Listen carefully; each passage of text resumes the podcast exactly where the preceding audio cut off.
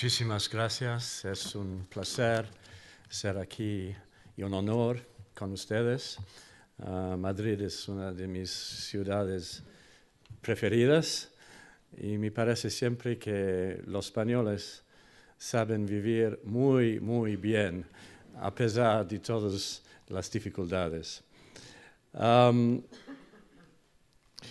We are gathered here tonight at, um, at a difficult moment. I really believe that um, Brexit, the British decision to leave the European Union, um, a crazy decision in my view, a misguided decision. Um, Britain had lived in great prosperity uh, with a market of a half billion people at its doorstep for more than 40 years and uh, decided to turn its back on that. Um, and that told me that what's going on in the world at the moment at some levels is that people want, or a significant number of people want, uh, disruption, disruption at any cost.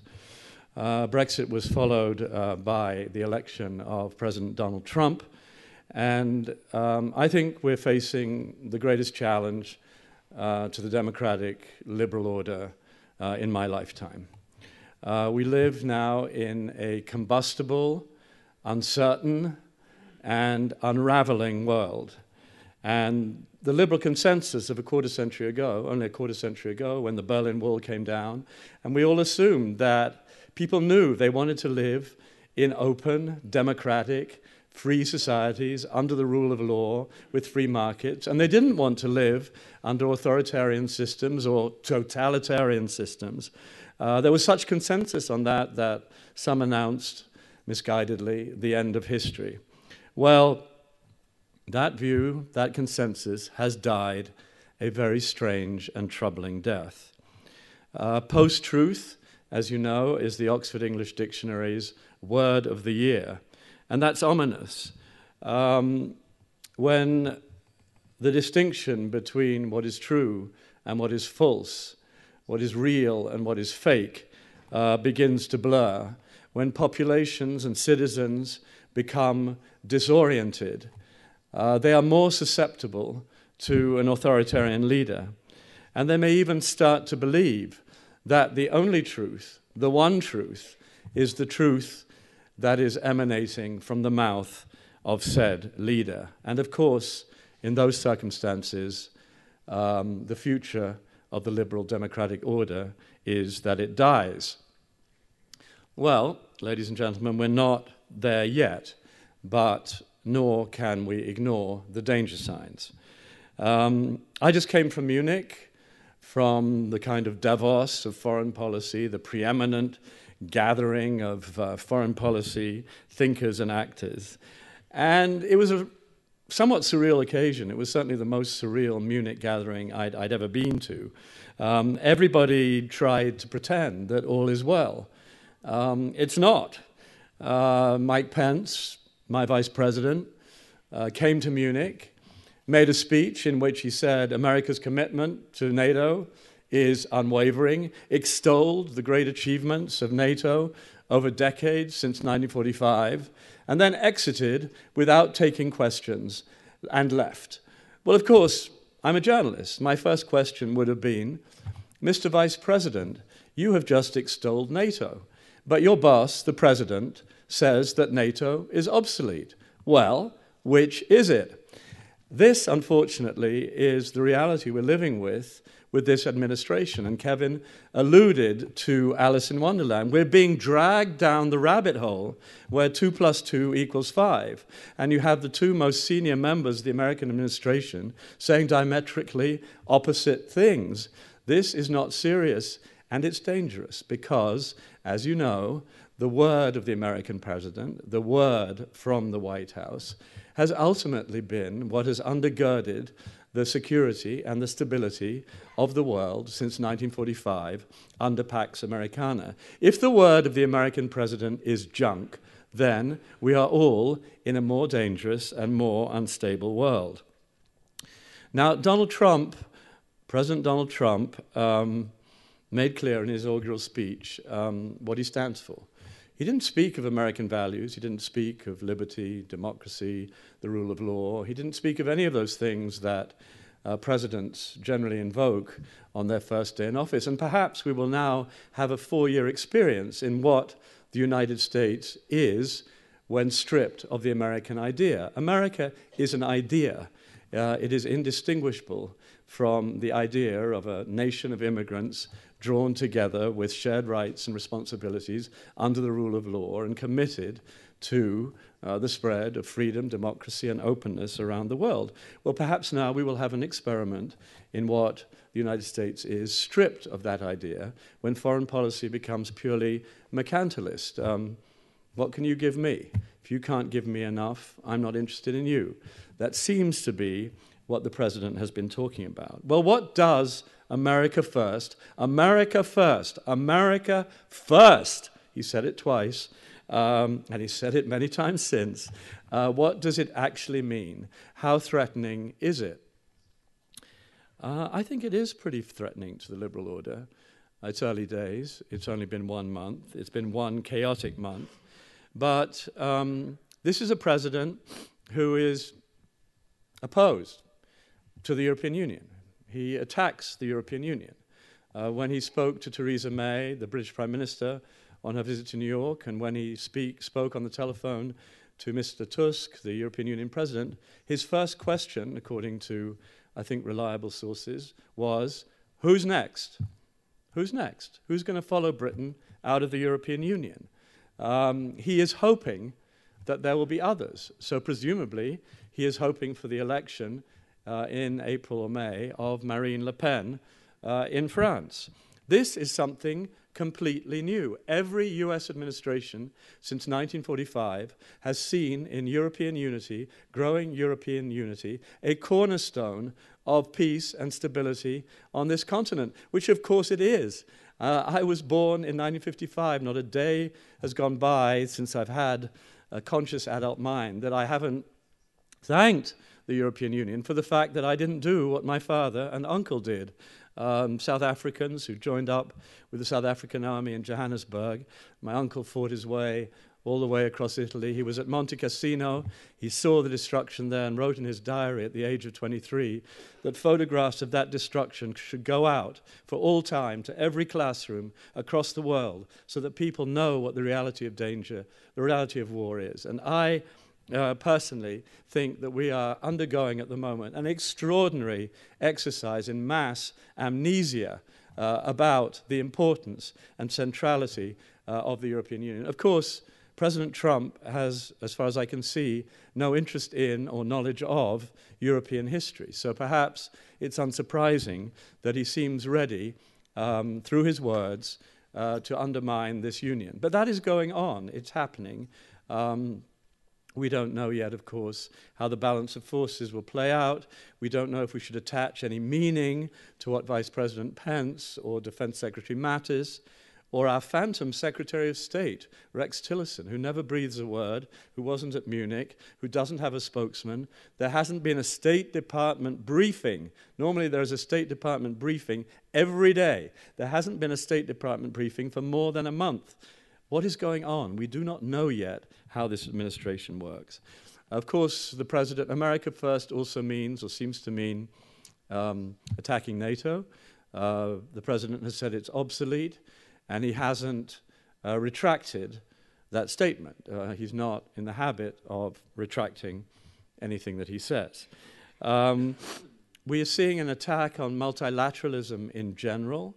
Uh, there's not a multilateral organization or agreement that the president seems to like. His first act was to rip up the TPP, which, of course, um, Kevin has been very much involved in. And the TPP was not just a trade pact, it was a means for a country like Vietnam to offset um, Chinese power in Asia. It was a political architecture, just in the same way that NAFTA has enabled Mexico to grow out of authoritarianism into a more open and democratic system. So we're seeing an attack on the multilateralism that I think has been uh, a foundation of our global stability. Um, perhaps most troublingly, we're seeing an attack on truth, truth itself, the rabbit hole that I mentioned. Uh, every single day, uh, we at the New York Times hear that we are producing fake news, that it's not fake statements coming out the White House. We are the failing fake news, usually in um, uppercase letters on his tweets. Uh, we are the fake news failing New York Times. Um, it's very dangerous, I think, when you attack institutions.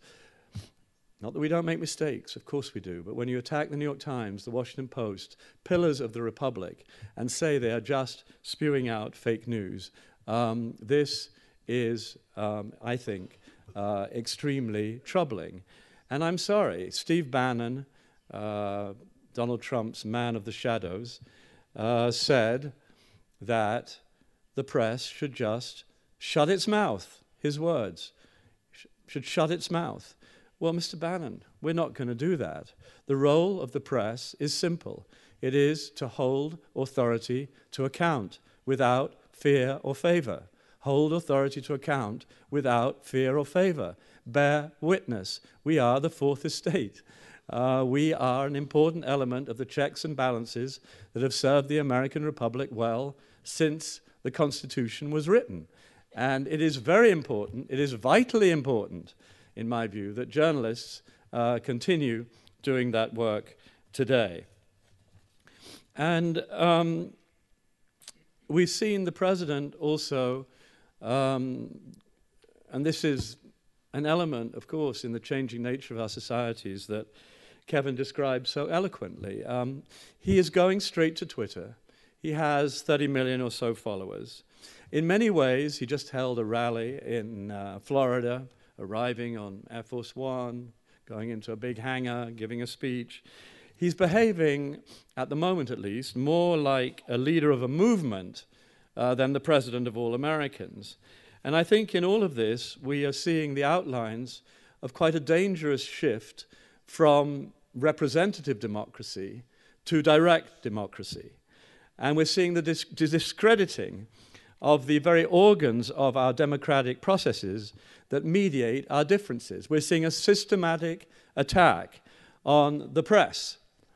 I've already described that. On the judiciary, um, the so called judge, in the president's words, who um, uh, overrode the um, travel ban on uh, people arriving from seven mainly Muslim countries. Attack on the press, on the judiciary, on the Congress. The inaugural speech essentially said, I am with you, the people, against the Congress, your elected representatives, who have betrayed you. Have there been problems? Yes. Has there been uh, polarization and paralysis? Yes. But that kind of direct attack in Washington from the president on one of our core institutions, um, this, I think, um, is worrying. And uh, we're also seeing the marginalization of the mainstream political parties that, again, mediate our democracy. And then what are you left with? Well, you're left in modern guise through social media with a leader, the leader, at the head of the inflamed masses?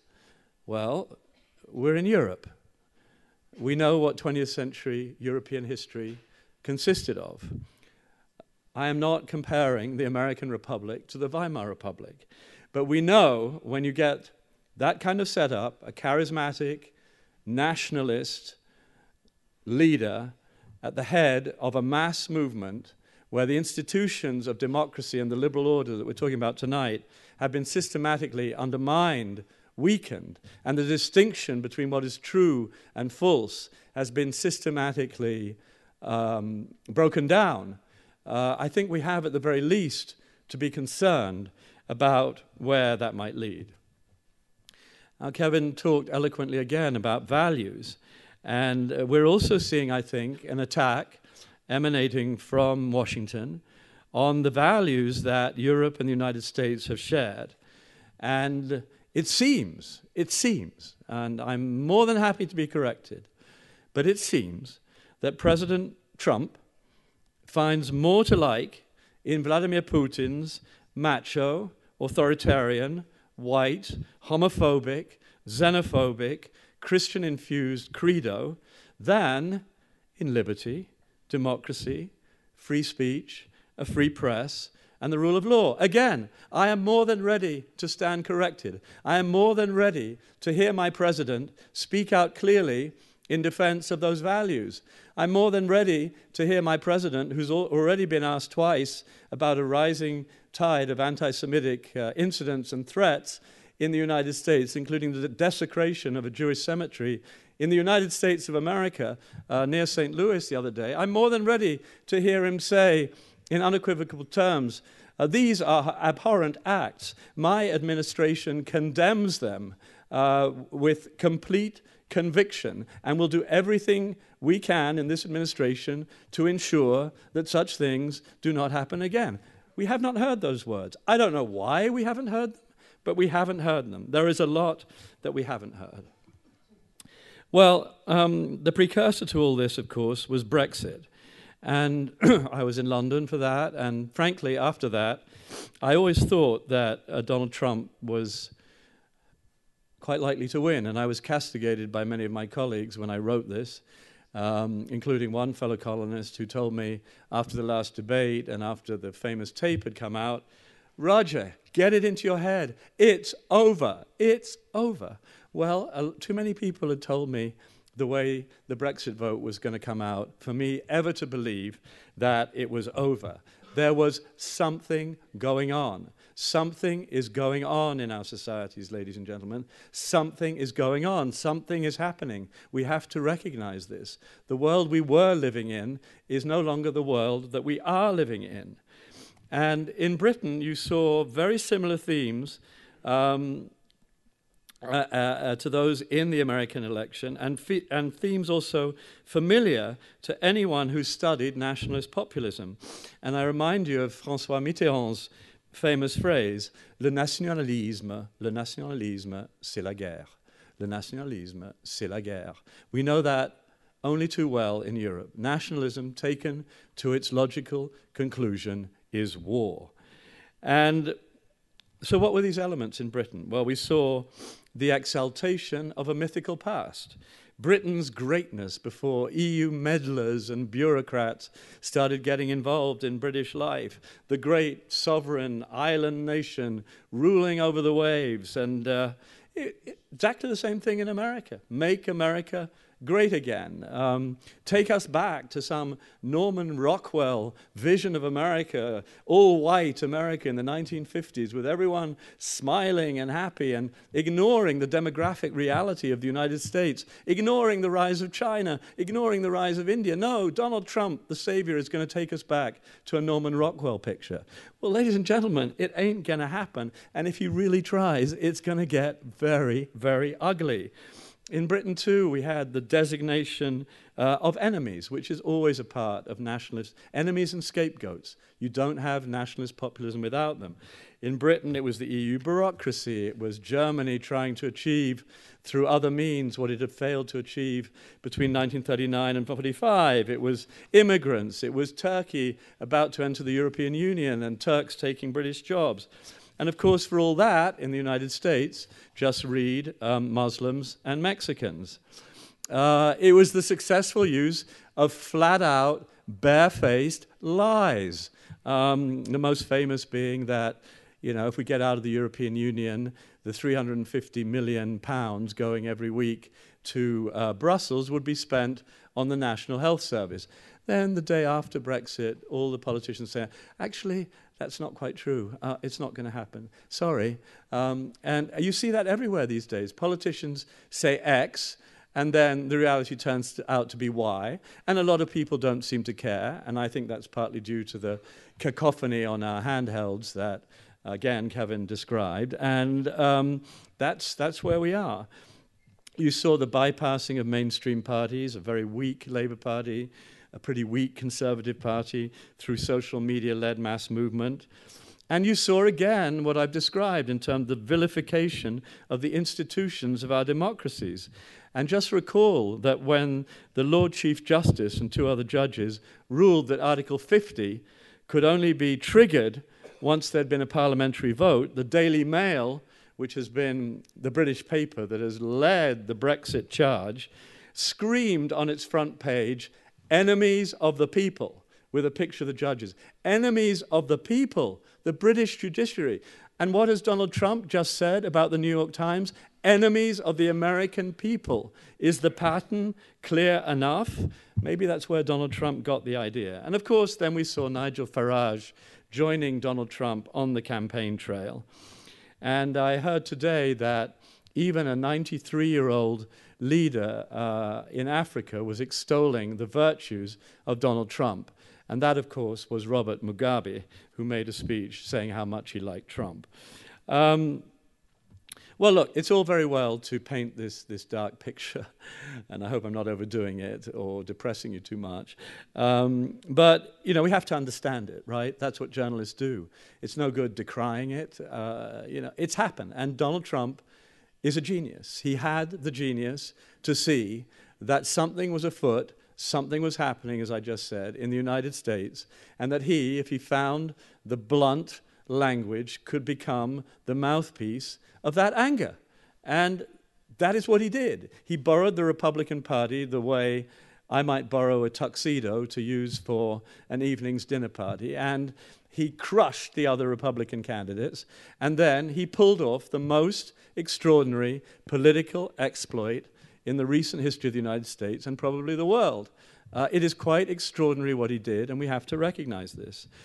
And uh, so why? I mean, I think, well, I think some of the elements are these. Uh, uh one is, is precariousness, uh, precariat, uh, this, this feeling that a lot of people have in our societies that, um, that, that their jobs are precarious. It's not so much not having a job, it's the precariousness of their job, of their existence, um, this gnawing unease, uh, this precarious feeling. Uh, it's the growth as Kevin mentioned, of inequality, the way globalization in the 21st century has worked inexorably to make the rich richer and leave the rest of society either treading water or losing out completely, as well, of course, as taking jobs uh, often offshore. I think another important element in what these movements have seized on is a sense among many people of impunity, the sense that elites, the rich, the powerful. Um, there's no justice for them. It doesn't apply. Only impunity. They walked away, all the bankers walked away from the financial collapse of 2008. When the euro crisis hit, of course, it was the French bankers and others who got paid out first. And this sense that the system is rigged. It's rigged against us, it's rigged in favor of this globalized elite who is able to use the system uh, to enrich themselves and to increase their power. And when a day of reckoning comes, there's no reckoning for them. They walk away, we pay the cost. As Kevin said, the loss gets socialized. And I think that's another element in the anger. I think there's also a great sense of cultural alienation uh, among many people, of province versus metropolis, heartland against the coast, uh, nation against the globalists. I think much more than left and right in our societies now, we have to think in terms of, of the nationalists uh, against the globalists. And to that, in the United States, uh, was added all the cultural alienation in the heartland over the identity politics of the Democratic Party, the gender politics, the race politics. And the only race, if you like, that got left out was white, blue collar workers in the industrial heartland. Hillary Clinton didn't go to Wisconsin. Donald Trump identified this constituency and it carried him to victory. Um, a feeling of powerlessness, a feeling of being overwhelmed, a feeling that um, everything is coming at you and uh, it's very hard to um, distinguish what's true, what's false, what's right, what's wrong. Um, I think another element is tribalization. Our societies are getting tribalized. Um, we live in echo chambers. We're driven into these ideological canyons, and there's no way out of them. We go to the websites or the networks that comfort us in the opinions we already hold. I'm a columnist. For me, the greatest achievement is writing something that might actually change somebody's mind, might make them think again. And sometimes I come up with a nice phrase, an idea, and I think, oh, maybe that will. And then I think, no, nobody uh, you know, the people who read this already think like that. They're not going to change their opinion. No Trump supporter is going to read this and think again. And of, of course, civilized disagreement is a foundation of our societies. And instead of civilized disagreement these days, we have a shouting match, and we're all in our ideological canyons, in our echo chambers, preaching to the choir. And this, I think, um, is also very troubling and uh, is a reason why the Brexit phenomenon, the Trump phenomenon, uh, was not fully appreciated uh, before, before they happened. Um, and finally, I would use just this word bombardment, but I've allu- alluded to that already. This, we're bombarded, and uh, because we're bombarded, we're disoriented. Um, well, we've got Dutch, French, and German elections loom- looming. Uh, it's a big year in Europe, and uh, you know, is, is, is, every, is, is it all lost? You know, is, is Marine Le Pen going to win? Is, is the liberal order um, inching toward the abyss? Um, uh, I don't think I don't think we're there yet, um, but we have to be very concerned. There are some encouraging signs, and I want to leave you on a more uplifting note. Um, we've seen the courts already in the United States, checks and balances. We've seen the courts override um, President Trump's absolutely ridiculous, useless um, uh, executive order about immigration from these seven. There was no reason for it other than um, to play to his followers in their ideological. There's no evidence that people from these countries have perpetrated any terrorist acts in the United States for a very long time.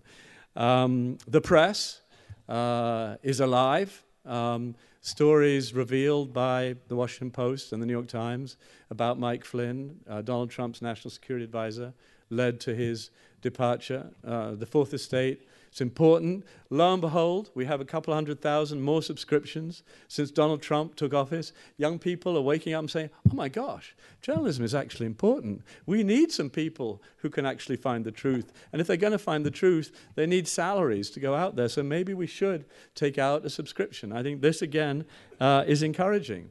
On the bestseller list of books in the United States right now, you have George Orwell's 1984 as well as Hannah Arendt's The Origins of Totalitarianism. These are not normally on the bestseller list. It suggests that a lot of people are awake, are vigilant, are very concerned. And um, you have popular protests. And I think in the European Union, I sensed in Munich, and Javier Solana has talked about this very eloquently. Uh, uh, I, I think the European Union is aware that, of course, it must be cordial toward Donald Trump's America and relations with the United States are critical. And, but uh, the European Union is also aware that it must stand up for its values. It must stand up for the liberal order, for liberty, for democracy, for a rules based international order, for the rule of law, um, for open systems. Um, and I think it's a moment for the European Union. It's a very important moment for the European Union. And I do see stirrings, and I very much hope that this year, rather than the electoral setbacks, the liberal order that many are predicting, that no, as in Austria, in the end, we don't see that. And we see a European awakening and a, a European pride in that blue and gold flag, um, which um, to me is always a very moving uh, symbol. Um, our societies are going to have to change in ways that take account of the phenomena I just uh, mentioned. Um, we need to address inequality. We need to address failings in our education system. We need to raise media literacy so that people are able to distinguish between what's true and what's not. We need more inclusiveness. And of course, the New York Times, its uh, readership of 1 million people. Facebook these days is 1.9 billion people. 1 million, 1.9 billion. And a, and a lot of people go, most people, in fact, go to Facebook for their news. Well, Facebook needs editors. It needs good editors. It needs to distinguish between some fake news site run by kids in Macedonia and real news. It needs algorithms that are capable, if possible, of distinguishing between what's true and what's fake. I think that Mark Zuckerberg has a lot, a lot, a lot to think about beyond that 5,000 word manifesto he put out the other day. And I think, ladies and gentlemen, that we all need to be vigilant. and we need to be unbending um, in the defense of the values that we believe in. And let's face it, those values stand between us and barbarism. And we know on this continent what form barbarism can take.